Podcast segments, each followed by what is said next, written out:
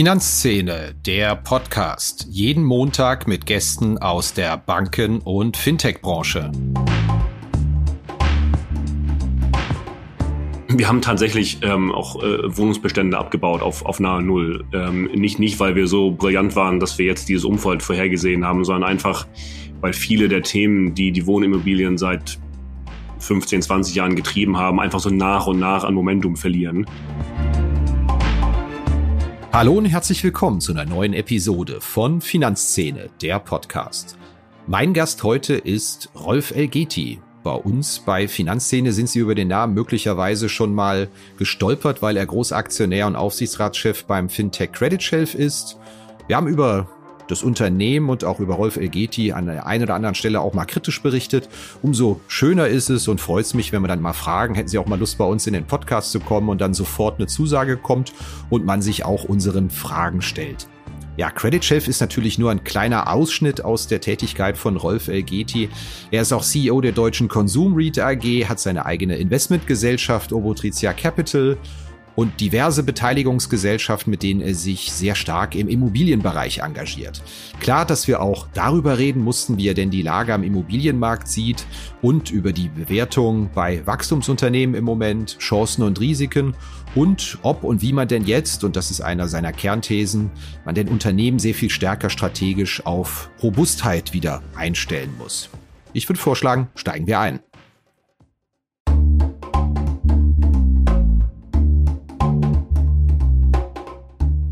Inkasso ist ein großes Thema für Banken wie Fintechs. Und ein Digital-Inkasso für zukunftsorientierte Unternehmen in Europa, entwickelt für die höchste Recovery und beste Customer Experience, das bietet die Lösung von Per Finance. Über 550 europäische Enterprises vertrauen bereits auf die Lösungen von Per Finance.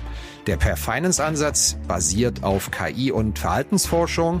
Ein selbstlernender Algorithmus typologisiert Menschen anhand von Daten, um die passende Kommunikations- und Bezahlstrategie auszuführen. Das Ziel, Kunden erfolgreich zur Zahlung sensibilisieren und die ideale Lösung für jeden Menschen finden, um die Forderung schnell zu begleichen. Zum Einsatz kommen dabei KI-Technologie basierend auf Reinforcement Learning und auch Natural Language Processing. Der Ansatz verhilft Finanzteams zu schnellerer und höherer Rückführung von außenstehenden Forderungen und bietet Verbrauchern ein nahtloses und faires Online-Bezahlerlebnis. Das Ganze in einem All-in-One-Ansatz für alle Länder. Ein Vertrag, eine Datenschnittstelle, ein Kundenportal und ein Ansprechpartner. Einfach mal schlau machen auf der Seite www.airfinance.com. Hallo LGT, herzlich willkommen bei uns im Podcast. Moin. Das war eine hanseatische Begrüßung mit dem Moin. Das habe ich in der Mail schon gelesen. Sie können Ihre Herkunft nicht verleugnen. Nein, muss ich auch nicht, oder? Nee, müssen Sie überhaupt nicht. Ja, sind Sie denn ein audiophiler Typ? Weil Sie sagten, wäre Ihr erster Podcast. Das freut mich ja immer besonders, wenn man sozusagen Premierengast hat. Ja, ich äh, tatsächlich, äh, auch meine Frau wird es bestätigen, ich, ich höre lieber zu, als dass ich rede. Ähm, insofern ist tatsächlich äh, mein erster Podcast. Ich lese auch lieber, als dass ich Video schaue. schaue. Also ich bin eher äh, ein, ein bisschen, bisschen altmodisch, ja. Altmodisch äh, ist ja dahergesagt, hat ja jeder so seine Präferenzen. Ja, worauf werden Sie denn eigentlich, das mal als Einstiegsfrage im Smalltalk am häufigsten angesprochen, beruflich und privat? Wir haben es im Intro ja schon gehört, sehr viele Rollenpositionen, die Sie bekleiden, sehr viele Dinge, die Sie gemacht haben. Worauf werden Sie denn am häufigsten angesprochen? Ja, also ich, ich gehöre auch äh, als, als Mecklenburger zu den Menschen, die Smalltalk wirklich versuchen zu vermeiden. Äh, insofern, das passiert nicht oft, aber wenn ich angesprochen werde, dann hängt es immer davon ab, äh, wer das ist, äh, wo das ist, wenn ich mich treffe, dann kommt immer die Frage eher nach Immobilien allgemein. Also die meisten fragen mich nicht, ähm, was denkst du denn gerade über die deutsche Konsum, sondern ähm, muss ich jetzt eine Wohnung kaufen, soll ich lang oder kurz finanzieren? Das kommt viel und na klar, jeder, der einen Fußballbezug hat, ähm, der nutzt das natürlich auch im Smalltalk, bietet sich ja auch an. Ähm, insofern, das ist wirklich querbeet.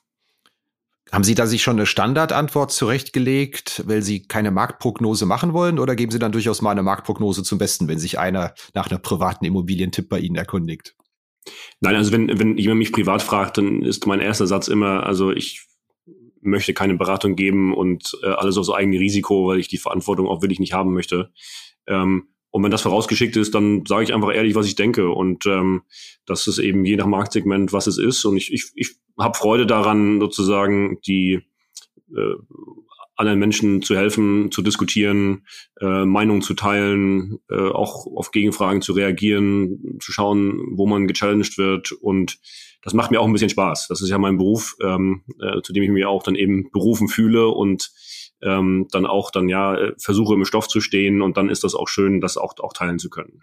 Jetzt möchte ich Ihnen keine konkrete Markt- oder Zinsprognose aus der Nase ziehen, aber Sie waren ja gerade was Wohnimmobilieninvestitionen angeht, sehr, sehr früh dabei, haben Ende der Nullerjahre damit angefangen, waren zeitweise auch bei der THG Immobilien aktiv. Wie sehen Sie denn den Markt jetzt? Vielleicht gerade mit Blick auf, ist er eigentlich stabil finanziert? Wir beschäftigen uns ja sehr viel mit Kreditvergabe, was das für die Banken bedeutet, was man da verdient. Da scheint ja der Wind doch massiv zu drehen. Hatten Sie das so auf dem Radar gehabt, dass das mal so kommen wird? Oder oder muss? Oder warten Sie da schon länger drauf?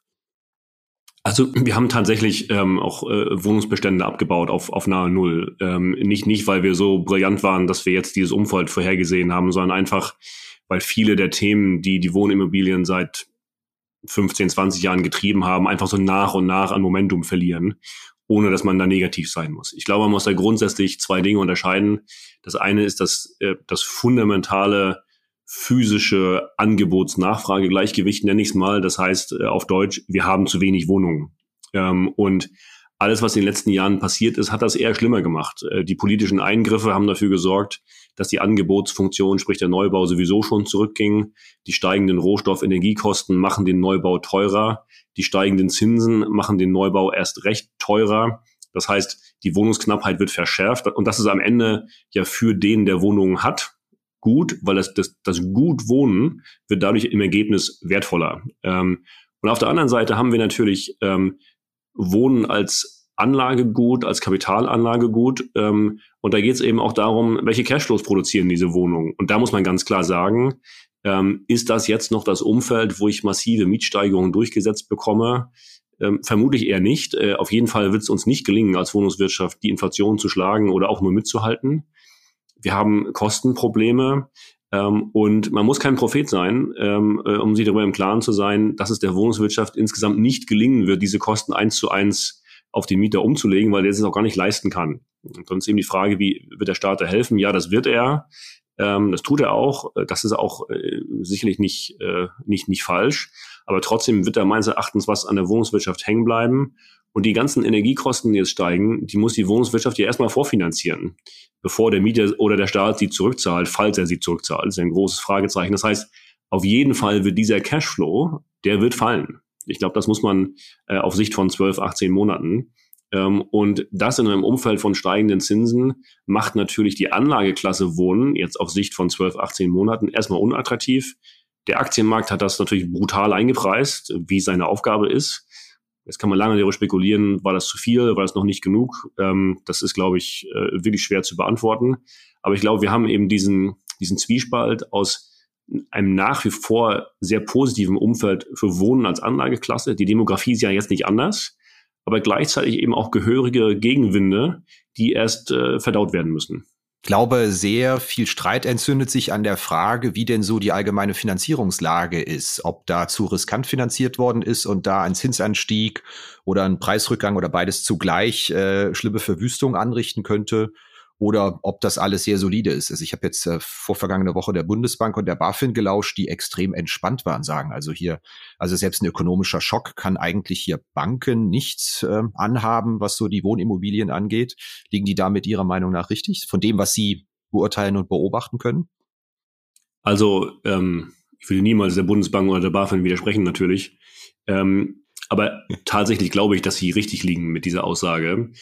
Äh, also zumindest mit dem spezifischen Blickwinkel, was die Deu deutsche Bankenlandschaft angeht. Weil was die deutsche Bankenlandschaft seit der Finanzkrise gemacht hat, ist nach meiner Wahrnehmung, und wir haben Kontakte und Geschäftsbeziehungen zu über 100 äh, deutschen Banken, die haben ausnahmslos sehr sinnvoll, mit sehr viel Augenmaß, sehr solide agiert, haben vernünftige Beleihungsausläufe, äh, haben vernünftiges Produkt finanziert, ähm, und äh, ich kann mir, also wie Sie auch und wie BaFin und Bundesbank sagen, ich beim besten Willen nicht vorstellen, ähm, dass es hier zu, äh, zu massiven Kreditausfällen für das ganz normal, für die ganz normale Wohnungsfinanzierung ähm, kommen wird. Man muss allerdings äh, ein, ein bisschen über diese Segmente hinausschauen und da sind zwei Dinge zu erwähnen. erstens, das eben Gesagte gilt nicht für die Entwicklerfinanzierung. Ähm, ich glaube, ähm, auch wenn die Banken auf soliden Entwicklerfinanzierung sitzen, heißt das nicht, dass die Entwickler an sich äh, solide finanziert sind. Ähm, äh, und äh, da wird sicherlich auch den einen oder anderen Unfall am Straßenrand geben. Das wäre völlig normal in so einem Zyklus. Ich glaube, das andere möglicherweise größere Problem ist, dass ja nicht jeder, der Wohnungen in Deutschland besitzt, hat die ja über deutsche Banken finanziert. Der eine oder andere hat die ja auch finanziert über den Kapitalmarkt. Äh, je größer man ist, desto wichtiger ist das. Und da kommt es eben darauf an, ähm, werde ich in diesem Umfeld mein Rating halten können? Ähm, ist der Kapitalmarkt dafür überhaupt offen? Wie werden die Ratingagenturen umgehen mit der Frage der gestiegenen äh, Energiekosten und der Working Capital-Thematiken, die das auslöst? Ähm, was passiert mit den Gutachterwerten und wenn die fallen, was passiert dementsprechend mit den Beleihungsquoten, also dem berühmten LTV? Ähm, reißt das Covenants? Äh, führt das zu Nervosität?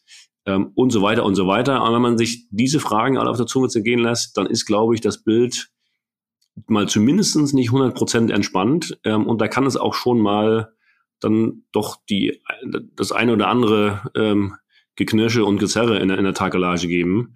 Ähm, und das kann auch immer mal äh, dann Rückwirkung auf den, auf den Markt haben. Aber mhm. was die Finanzierung an sich angeht, äh, mache ich mir da keine Sorgen tatsächlich.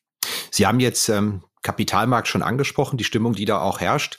Da hat ja doch der Wind äh, massiv gedreht, was so die Bereitschaft angeht, ähm, Finanzierung zu tätigen. Das ging letzten Sommer schon los, dass Wachstumswerte gefällt worden sind und griff dann auch auf die privaten Märkte über, zumindest wenn wir uns das mal so aus unserer Startup-Fintech-Perspektive sehen. War Ihnen das auch klar, dass das alles mal so nicht weitergehen kann und der Wind da mal drehen wird? Oder sind Sie auch von der Dynamik der Ereignisse ab Februar, die ja auch durch geopolitische Gründe hatten, überrascht worden, die das alles genommen hat? Ja, also, also, also zunächst, also unsere Immobilienaktivitäten sind alle so gut wie ausschließlich über Banken finanziert auf der Fremdkapitalseite. Äh, zu, zu Ihrer Frage, ähm, ich glaube, es war jedem klar, dass das irgendwann drehen wird ähm, und dass, wenn es eben bei den ähm, börsennotierten Wachstumswerten dreht, dass es dann mit Zeitverzögerung auch im privaten Markt, sprich im Venture Capital Markt dann dreht. Das ist auch logisch, weil die ja auch ihren Exit-Preisen und um Kapital konkurrieren müssen und so weiter. Ähm, den konkreten Zeitpunkt, den habe ich auch nicht äh, vorhergesehen, ähm, äh, wie die meisten anderen auch nicht. Ähm, und die Dynamik ist immer, die ist immer schlimm. Das geht, geht äh, nach unten geht es immer schneller als nach oben und nach unten wird auch nicht diskriminiert. Äh, nach oben wird's dann wieder, das sind Dynamiken, die sind, all, das sind alles klassische Muster und ich glaube, da, äh, da darf man sich jetzt nicht wundern, da kann, muss man auch nicht schimpfen, dass der Markt ineffizient ist, dass, dass so funktioniert das eben. Ähm, wenn sozusagen die Kapitalkosten neu gepreist werden, dann fällt eben alles gleichzeitig, auch wenn einem das fundamental äh, irgendwie nicht gerechtfertigt erscheint. Das ist, glaube ich, völlig normal. Ähm, die Dynamik ähm, war in der Tat heftig. Hier kam ja auch einiges auch zusammen. Ähm, äh, aber so ist der Kapitalmarkt halt. Ähm, und ähm, jetzt geht es eben für alle Beteiligten darum, sozusagen das auszuhalten, das durchzuhalten, sich anzupassen. Ähm, und wie immer werden die, die Guten überleben äh, und danach noch stärker sein und manche einen wird es aus der Kurve tragen. Das, das gehört einfach dazu. Jetzt ist Ihr Bezug zur Fintech-Branche ja das Unternehmen Credit Shelf, über das wir bei Finanzszene auch regelmäßig berichten. Sie sind da großer Aktionär, Sie sind der Aufsichtsratschef, Sie sind auch häufiger Aufkäufer am Markt, weil Sie offenbar den Aktienkurs für drastisch unterbewertet halten. Mal ganz platt gefragt, was reizt Sie denn an dem Geschäftsmodell von Credit Shelf, dem Sie ja schon seit einigen Jahren verbunden sind? Vielleicht können Sie das mal kurz erläutern. Ja, das, das, das ist relativ einfach. Ich bin ein großer Fan von Credit Shelf. Ich meine, was soll ich auch anderes sagen, fairerweise, aber ich bin tatsächlich ein großer Fan. Ähm, er ist ein sensationell gutes Management-Team, die wirklich ein sehr, sehr gutes äh, Kreditvergabemodell, äh, Kreditanalysemodell gebaut haben, das immer weiter verbessern, das wirklich äh, seinesgleichen sucht, europaweit meiner Meinung nach. Das ist also wirklich von der von dem berühmten Intellectual Property, von dem er immer spricht, das, das ist sensationell gut ähm, und dementsprechend meines Erachtens sehr wertvoll. Das ist das eine, was mich immer gereizt hat äh, und weswegen ich mich da sehr, sehr wohl fühle. Ähm, und äh, das zweite ist, dass das Marktsegment der unbesicherten deutschen Mittelstandskredite natürlich etwas ist, was ganz offensichtlich attraktiv ist, weil das etwas ist, wo viele Banken eben nicht mehr ähm, aktiv sein wollen, dürfen oder glauben nicht zu dürfen äh, in vielen Fällen. Ähm, und wo, wenn man sich die letzten 10, 15 Jahre anschaut, einfach eine Finanzierungslücke für den deutschen Mittelstand entstanden ist und die expansive Geldpolitik ähm, der EZB ähm, äh, und in der Folge auch der Bundesbank logischerweise hat äh, dazu geführt, dass eben große Unternehmen von den äh, sehr expansiven Finanzmitteln profitieren konnten, aber eben der deutsche Mittelstand zum Teil nicht, zum Teil eben das Gegenteil durch die gestiegene Regulierung gleichzeitig. Und diese Finanzierungslücke äh, zu füllen, das ist sozusagen ja die Aufgabe auch von, von Credit Shelf und die machen das sehr, sehr gut. Der Markt ist riesig. Äh, ich bin absolut begeistert von dem Unternehmen. Aber so richtig ins Rollen gekommen ist das Geschäft ja in Sachen Erträge auch noch nicht. Dafür, dass man auch schon einige Jahre an der Börse ist. Wann kommt der Moment? Kommt der jetzt, weil es möglicherweise eine Kreditklemme geben könnte und dann jemand, der parat steht und Kredite vergibt, Gewehr bei Fuß stünde? Wann kommt denn der Punkt, dass da mal ein bisschen Musik reinkommt? Ja, das, das ist der, der eine mögliche Katalysator, den es durchaus geben mag. Ähm, wenn man sich ähnliche Geschäftsmodelle in den USA oder auch in anderen europäischen Ländern anschaut, ähm, dann stellt man immer wieder fest, dass, äh, dass zwei Dinge passieren. Erstens, diese ähm, Finanzierungsplattformen sind am Ende immer nur halbe Plattformen, weil die Idee, dass es Crowd, eine Crowdfinanzierung gibt für, für Darlehen, das ist in Wirklichkeit keine gute Idee, wenn man äh, das zu Ende denkt. Äh, diese Plattformen starten meist so und am Ende findet sich dann jemand, der das, ähm, das Fremdkapital zur Verfügung stellt, das sind dann meist nur eine Handvoll von Leuten, die das verstehen und wollen und gut finden. Und dann ist es eben nur noch eine halbe Plattform. Äh, das ist aber auch gut so. Und dann kommt meist ein zweiter Punkt, und das ist der Punkt, ähm, wo es diesen Plattformen gelingt, eben großes institutionelles Kapital an die Plattform zu binden und ich meine Fremdkapital. Und dann kann ich auf einmal, ich kann mehr Kredite anbieten, ich kann größere Kredite anbieten, Stichwort Klumpenrisiko, ich kann länger laufende Kredite anbieten, ich kann vielleicht auch günstigere Kredite anbieten. Und diese, ähm, diese Dynamik, die ist natürlich, die multipliziert sich ja auf das Geschäft mehrfach. Also sie, sie potenziert sich dadurch, wenn man so, so will, bei immer noch gleichen Kosten. Und das, das kann dann sehr schnell gehen, wenn es dann kommt. Das heißt, in der Entwicklungsstufe der Credit Shelf ist, ist die nächste Zündstufe ist eben dieses Kapital äh, an die Plattform zu binden. Ähm, äh, da bin ich sehr optimistisch, dass das gelingen wird. Ob das in vier Wochen passiert oder vier Monaten oder zwei Jahren, ähm, das natürlich habe ich eine Präferenz für schnell, aber am Ende ist das nicht so wichtig. Das wird, wird sicher passieren. Ähm, und dann äh, wird man auch die, die Skalierbarkeit auf der Plattform sieht man heute schon. Wenn Sie sich die Quartalzahlen anschauen, sehen Sie ja, dass die Kosten seit vielen Quartalen gleich sind. Das heißt, jeder, jeder Euro extra Umsatz, der fällt mehr oder weniger genau auf, auf die, äh, auf die Bottomline durch. Ähm, und äh, bei der aktuellen äh, Marktbewertung braucht es da nicht viel, äh, um daran Freude zu haben. Weiß ich aus meiner äh, Beschäftigung mit dem Aktienmarkt, dass wenn bei Unternehmen eine Person eine sehr dominierende Rolle spielt, als sowohl als Aufsichtsratschef, als Investor, als auch in der Kreditvermittlung im Hintergrund, dass das häufig bei Investoren nicht allzu gut ankommt. Was ist denn Ihre Antwort darauf, wenn Ihnen das vorgeworfen wird oder man diese Zweifel ausräumen möchte? Ja, darauf gibt es immer, immer, zwei Sichtweisen. Die eine ist ähm, äh, das, das, das Klumpenrisiko, das, das, das Keyman-Risk, äh, dass man abhängig ist für eine Finanzierungsquelle.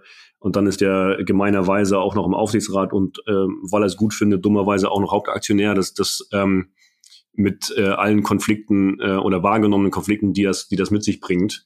Ähm, das ist die eine Sichtweise. Die andere Sichtweise ist, ähm, ähm, dass wenn man von etwas überzeugt ist ähm, und Aktionär ist und sich persönlich einbringt ähm, und auch das Fremdkapital äh, beschafft und damit das Risiko aus dem Geschäft rausnimmt, dann hat man ja auch eine, äh, eine sehr starke unterstützende Rolle am Ende, ähm, wovon das Unternehmen profitiert.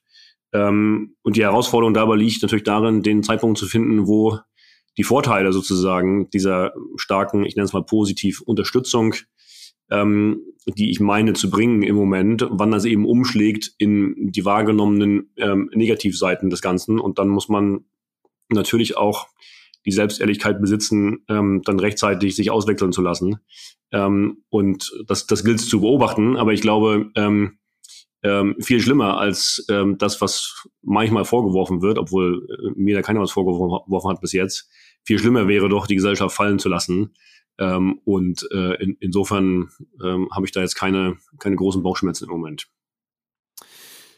Bevor wir zur Blitzrunde kommen, die wir immer mittig machen, würde ich gern ja mit Ihnen einen kleinen Abbinder machen. Sie sind in vielen Bereichen tätig. Was überwiegt denn im Moment strategisch bei Ihnen, dass Sie sagen, aus dieser Markt, aus dieser Marktsituation, aus der Verunsicherung ergeben sich Chancen? Oder ist es jetzt erstmal vornehmliche Managementaufgabe zu sagen, jetzt muss man wirklich die Unternehmen fit machen für einen ganz finsteren Winter, für die nächsten zwölf bis 18 Monate, die Sie angedeutet haben, die schwierig werden könnten und möglicherweise auch äh, sich auf noch sehr viel höher laufende Zinsen vorzubereiten? Ich glaube, die, die ehrliche Antwort ist beides. Ähm, und das macht das Umfeld jetzt auch so anstrengend, ähm, weil wir viele Bereiche haben in, in der Obotritia, wo wir, wo wir investieren, wo wir angreifen, wo wir Opportunitäten wahrnehmen. Ähm, dann gibt es Bereiche, die völlig unverändert sind, wie unsere Fachmarktzentren in der deutschen Konsum, aber natürlich trotzdem die Management-Aufmerksamkeit äh, brauchen. Und dann gibt es andere Bereiche, wo es schwieriger ist, wo man sich kümmern muss. Und ähm, das ist schon äh, ein sehr arbeitsintensives Umfeld. Aber bei, bei uns über, also ich kann nicht sagen, dass das eine das andere überwiegt. Also ich persönlich bin sehr beschäftigt, sowohl in der, in der Verteidigungs- wie in der Angriffsarbeit. Sehr schön.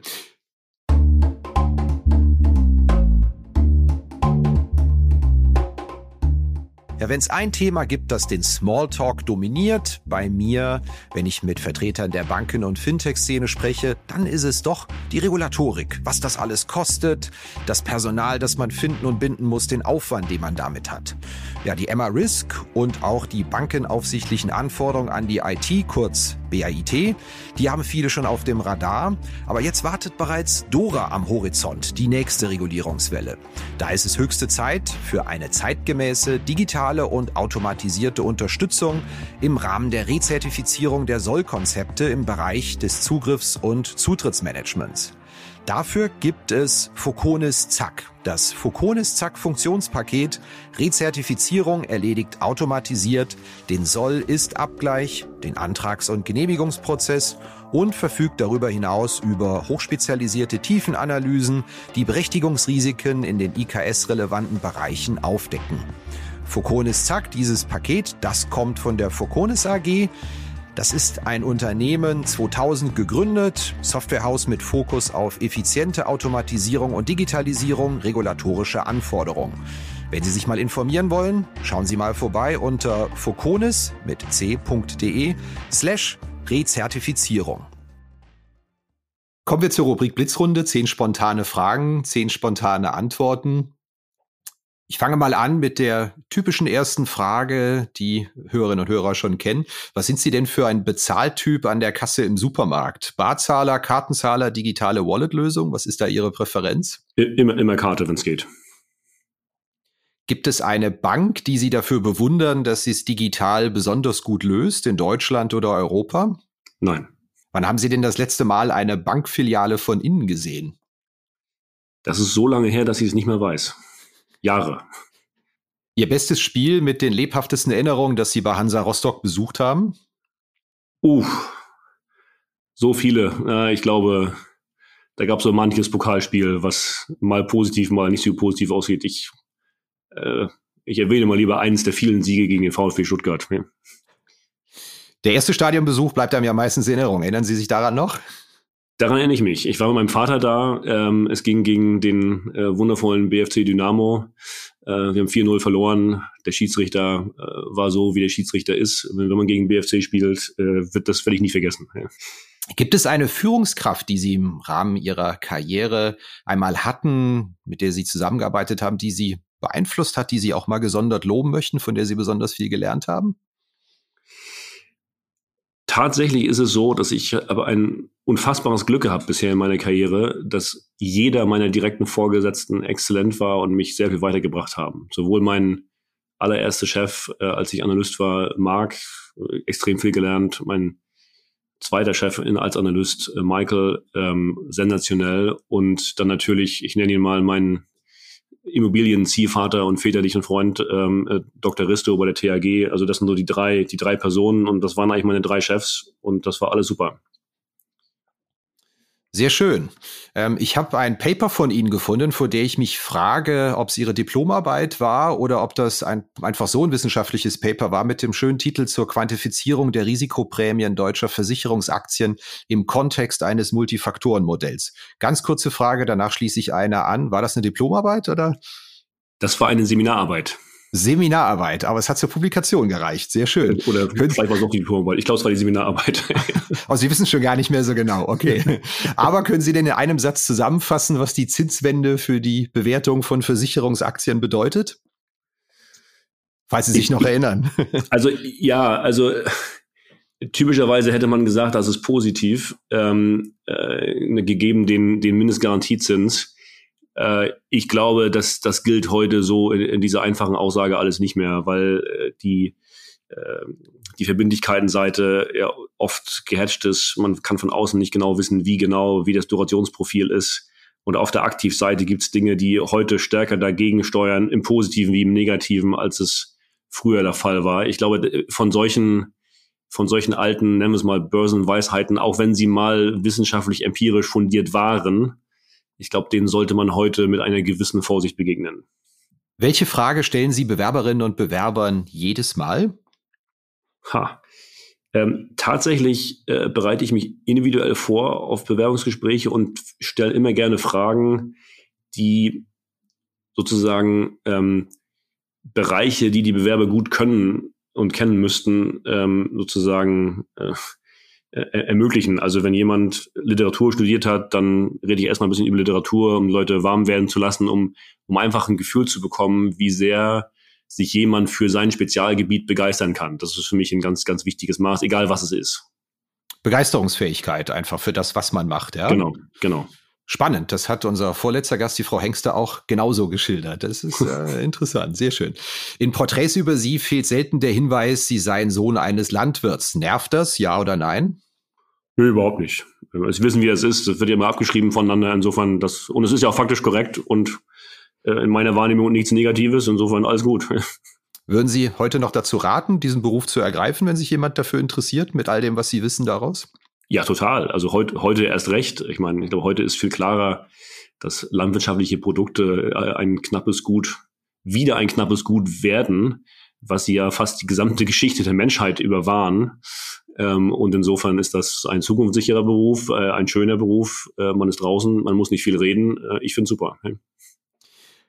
Hatten Sie in letzter Zeit mal einen Moment, bei dem es bei Ihnen richtig bei einer digitalen Anwendung Zoom gemacht hat, egal ob Finanzen oder etwas anderes oder eine App, wo Sie dachten, wow, das haben die aber echt mal gut gelöst, da, das ist eine saugeile Marktidee gewesen?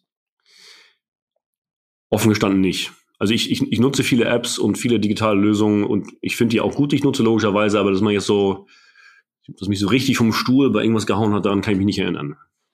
Okay, sehr schön. Ja, Blitzrunde ist damit vorbei. Schlagen wir wieder den, den Bogen zu Ihren Tätigkeiten. Sie haben ja im vergangenen Frühjahr unter anderem einen, einen Spec aufgelegt. Da haben Sie die Gelegenheit ja noch wunderbar genutzt, das Geld einzusammeln. Wenn ich es richtig gesehen habe, ist das doch noch nicht investiert, oder? Das, das ist korrekt, ja. Müsste doch jetzt eigentlich in dieser Krise riesen Kaufchancen geben. Warum zucken Sie da nicht? Ja, also die, die Kurzversion ist, Sie haben recht. Äh, es gibt jetzt Riesenkaufchancen. Gleichzeitig habe ich als, äh, als Sponsor, also als nehmen wir es mal, Organisator eines, eines Specs zwei Probleme. Erstens, ich weiß ziemlich sicher, ähm, dass die meisten meiner Investoren ihr Geld zurückhaben wollen, so wie ich den Deal präsentiere. Das heißt, das Geld, was ich eingesammelt habe, das habe ich eigentlich gar nicht. Ähm, und äh, das andere ist, ähm, natürlich sind die Preise für mögliche äh, Akquisitionsobjekte stark gefallen. Ähm, aber gleichzeitig ähm, äh, bringe ich dieses, dieses Target ja an die Börse äh, und da muss es auch einen guten Preis erzielen möglicherweise und der ist ja auch gefallen. Das heißt, die Kunst liegt jetzt darin, äh, ein Ziel zu finden, ähm, wo, was ich so attraktiv kaufen kann, ähm, äh, dass es eben sich trotzdem lohnt, es an die Börse zu bringen. Das ist schon schwer genug und ich muss möglicherweise äh, äh, andere Lösungen finden, ähm, um das Unternehmen zu finanzieren, weil ich eben damit, damit rechnen muss, dass 80, 90 Prozent oder 75, was auch immer, der Prozent der Anleger des Specs ihr Geld zurückhaben wollen und dass, dass diese Mittel gar nicht zur Verfügung stehen. Mhm. Also es ist herausfordernd. In welchen Segmenten schauen Sie sich denn damit um? Ich glaube, das war die, die PropTechs, die den Investoren in Aussicht gestellt worden sind. Ähm, welchen Segmenten ja. wird es da wahrscheinlich darauf hinauslaufen?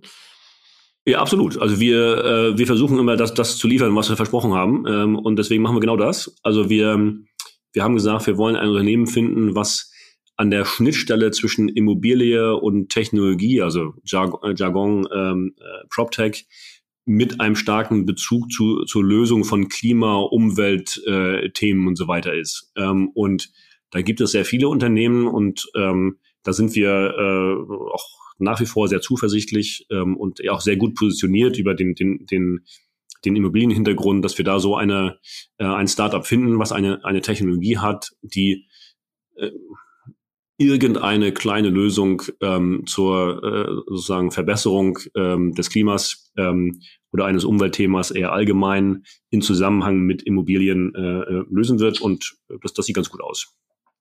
Wie blicken Sie denn da auf die Fintech-Branche? Ähm, da sind die Bewertungen ja auch drastisch zurückgekommen, könnte man sich zumindest vorstellen. Dass die Bewertungen auch interessant sind oder ist das etwas, was Sie gar nicht unter Beobachtung haben, weil es nicht für den Spec in Frage kommt und weil Sie in ganz anderen Bereichen unterwegs sind? Korrekt, korrekt. Nee, wir sind, ähm, äh, wir haben ja in mehrere Fintechs investiert, ungefähr ein Dutzend. Äh, Credit Share ist eins davon. Ähm, und äh, für den Spec haben wir explizit gesagt, was wir suchen, nämlich die Schnittstelle zwischen äh, Immobilientechnologie und Umwelttechnologie. Ähm, und das ist Fintech natürlich nicht und deswegen ähm, werden wir keinen Fintech in den Spec legen. Also wir haben, ähm, wir haben ähnliche Geschäftsmodelle wie Credit Shelf äh, in, in, in anderen europäischen und anderen Produktnischen, ähm, wo wir ähnliche Themen sehen. Ähm, wir haben einiges gemacht im Bereich äh, InsurTech, also Versicherungstechnologielösungen, die wiederum dann, dann eher äh, auch, auch in Deutschland das sind so die, die beiden Hauptschwerpunkte, die wir haben. Also äh, intelligente Kreditvergabe ähm, und ähm, diverse Bausteinlösungen für die Versicherungswelt. Warum lassen Banken und Versicherer da Lücken offen? Weil es sich nicht lohnt oder weil sie die, die Chancen nicht sehen oder weil sie es nicht dürfen?